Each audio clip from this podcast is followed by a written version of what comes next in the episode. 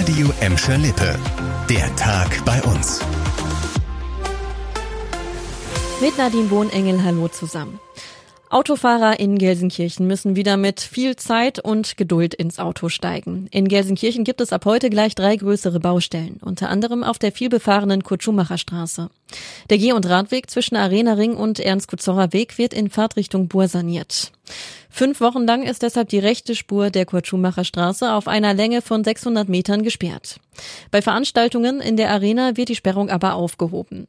Ebenfalls heute beginnt eine Baustelle im Norden von Gelsenkirchen. Auf dem Nordring zwischen Mühlenstraße und Urbahn von Forstweg wird eine Wasserleitung erneuert. Bis Ende November ist die rechte Fahrspur in Richtung Gladbeck gesperrt. Außerdem müssen für die Erneuerung der Bahnbrücke über der Fischerstraße in Horst Bäume und Sträucher gerodet werden. Alle Infos zu den Baustellen findet ihr auch nochmal auf radioemschalippe.de. Die Polizei Recklinghausen, die auch für Gladbeck und Bottrop zuständig ist, arbeitet jetzt mit modernster Technik. Sie hat eine komplett neue Leitstelle bekommen. Dazu gehören ein neuer und moderner Führungs- und Lageraum zur Bewältigung von besonderen polizeilichen Einsatzlagen und ein neues Gewahrsam. Am späten Vormittag hat NRW-Innenminister Herbert Reul die neue Leitstelle eingeweiht. Erstens ist es sicherer, zweitens ist es besser, drittens ist mehr Platz. Es sind menschenwürdige Bedingungen und die Technik ist der Knaller, neuester Stand. Und das macht natürlich Arbeit leichter, effektiver und es macht auch mehr Freude. Die alte Leitstelle hat nach 23 Jahren ausgedient.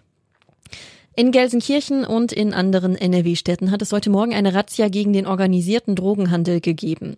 Insgesamt wurden 14 Objekte durchsucht. Zum Teil waren auch Spezialeinsatzkräfte vor Ort. Die Beamten nahmen drei Tatverdächtige fest und beschlagnahmten über 100.000 Euro. Parallel liefen auch noch Durchsuchungen in Spanien und den Niederlanden. Hier konnten drei weitere Personen festgenommen werden. Außerdem wurde eine Plantage mit geschätzten 1200 Marihuana-Pflanzen entdeckt.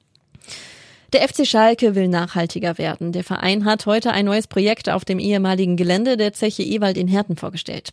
Aus der ehemaligen Schmiede soll dort zusammen mit dem Unternehmen Heimaterbe ein Artenschutzhaus entstehen, wo Vögel und Fledermäuse brüten können. Rund um das Haus soll es eine Blumenwiese für Bienen und andere Insekten geben. Die Schalker zahlen dafür einen niedrigen fünfstelligen Betrag. Mit diesem Geld werden die Umweltfolgen der Fahrten zu Auswärtsspielen kompensiert.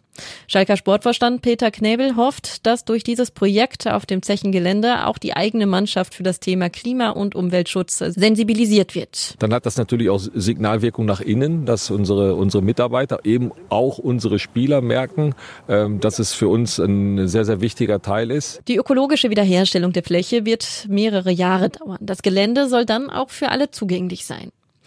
Das war der Tag bei uns im Radio und als Podcast. Aktuelle Nachrichten aus Gladbeck, Bottrop und Gelsenkirchen findet ihr jederzeit auf radio und in unserer App.